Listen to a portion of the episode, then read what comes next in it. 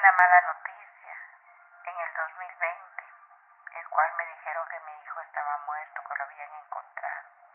Y era mentira, era una falsa alarma. Ustedes no se imaginan cómo yo sufrí, cuánto lloré con esa noticia. Lloraba porque quería encontrar a mi hijo y había decidido vivo, muerto, como Dios quisiera. Pero lamentablemente no fue así. No hubo respuesta. No hubo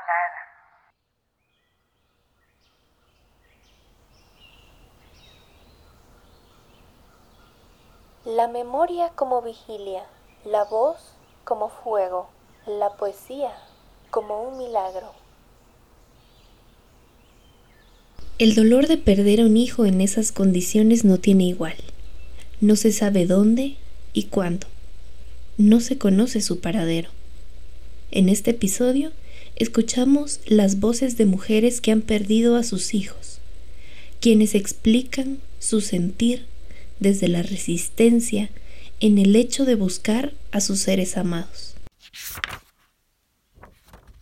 A continuación, escuchamos en voz de Cristina Pérez un recuerdo de su hijo Luis Gerardo Raimundo Pérez. Mi experiencia en la búsqueda de mi hijo ha sido un poco frustrante, agotadora en el sentido que por más esfuerzo que hagamos en conjunto con la institución Fundación para la Justicia han sido sin respuesta concreta. Lo que más disfrutaba hacer mi hijo era jugar fútbol por las tardes en una cancha que está muy cerca de mi casa.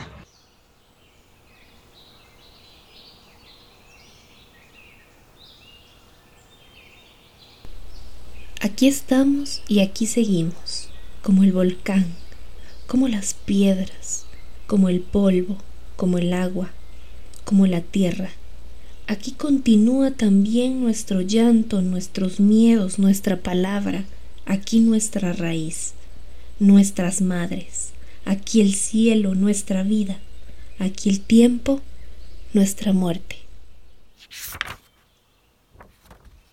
Ahora escucharemos a Gabriela Chig, quien recuerda a su hijo de esta manera. Mi hijo se llama José Erasmo Hernández Chig cuando desapareció tenía 32 años. Mi hijo desapareció en el desierto de Arizona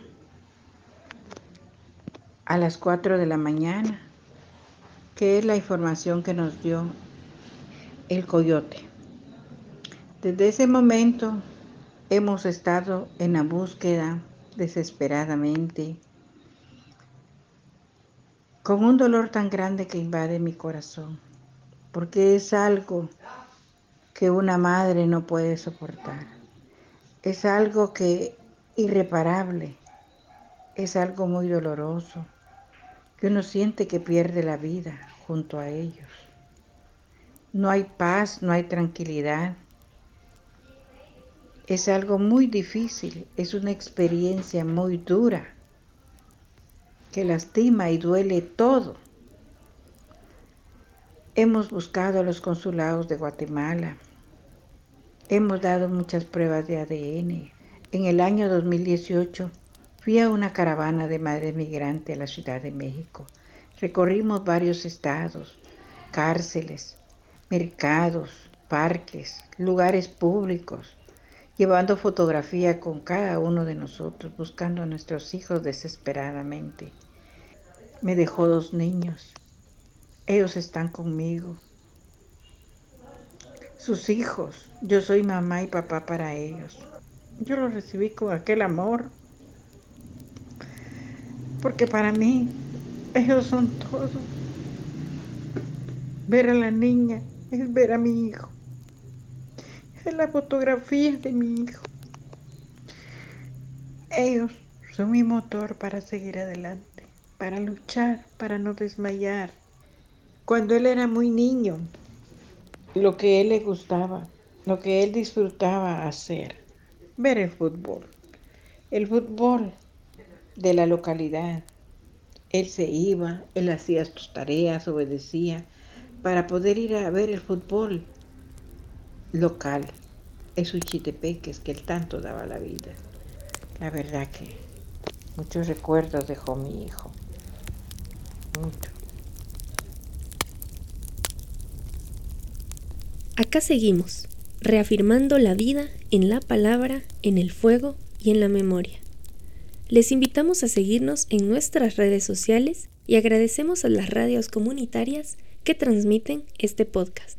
Este es un proyecto producido por el Festival Internacional de Poesía de Quetzaltenango en alianza con Aporte para la Descentralización Cultural ADESCA, Centro Cultural de España en Guatemala, Laguna Lodge Tortuguero, Agapantos 2, Luces de la Floresta, Ministerio de Cultura y Deporte, Casa Rito, Obsidiana Diseños, Factory Media, Feria Internacional del Libro en Guatemala, Filgua, Silabario, Charigumeta, Autocentro Gutiérrez, Zona de Recarga, Flaxo.